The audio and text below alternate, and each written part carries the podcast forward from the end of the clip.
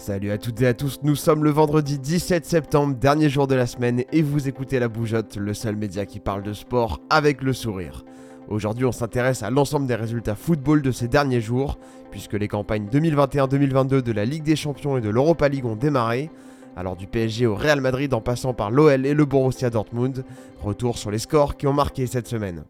Rentrons tout de suite dans le vif du sujet avec le match qui était le plus attendu, celui des Parisiens bien sûr. Le club de la capitale a patiné face au club Bruges et n'a pu faire mieux qu'un simple match nul à l'issue des 90 minutes. Pourtant, Maurizio Pochettino avait mis le paquet dès le coup d'envoi en alignant ses trois stars, Léo Messi, Neymar et Kylian Mbappé évidemment. Mais c'est un autre international qui s'est illustré en la personne d'Ander Herrera. L'Espagnol a inscrit le seul but parisien et s'est offert son quatrième but sur les quatre derniers matchs, soit plus que sur les 70 premiers qu'il a joué sous la tunique parisienne. C'est vous dire la forme dans laquelle il est. Un partout entre le club Bruges et le PSG, il faudra évidemment faire mieux lors des prochains matchs, d'autant plus que dans leur groupe, Manchester City a largement dominé le RB Leipzig sur un score électrique de 6-3 en faveur des hommes de Guardiola. Dans les autres matchs intéressants de la soirée de mercredi, le Real Madrid est allé s'imposer 1-0 sur la pelouse de l'Inter Milan. Un but inscrit en toute fin de match par Rodrigo, servi par un certain Eduardo Camavinga, ça fait plaisir. Les deux joueurs étaient rentrés en cours de jeu, coaching gagnant pour Carlo Ancelotti.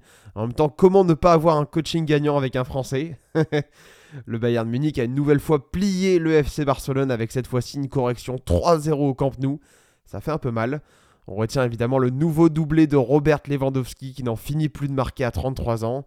3-0, c'est également le score sur lequel la Juventus de Turin l'a emporté face à Malmo, orpheline de Cristiano Ronaldo. Le tout avec la manière et Paolo Dybala comme capitaine.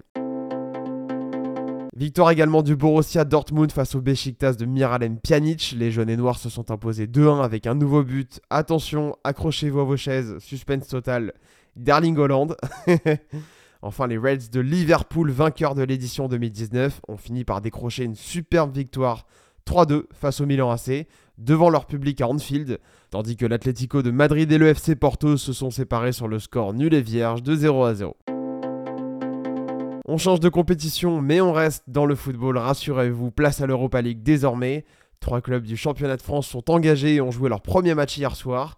Victoire 1-0 de l'AS Monaco face au club autrichien du SK Sturm Graz, c'est pas facile à dire. victoire également de l'Olympique lyonnais 2-0 face aux Rangers, leader du championnat écossais actuellement. On termine avec les Olympiens, les autres, les vrais, les seuls, à jamais les premiers.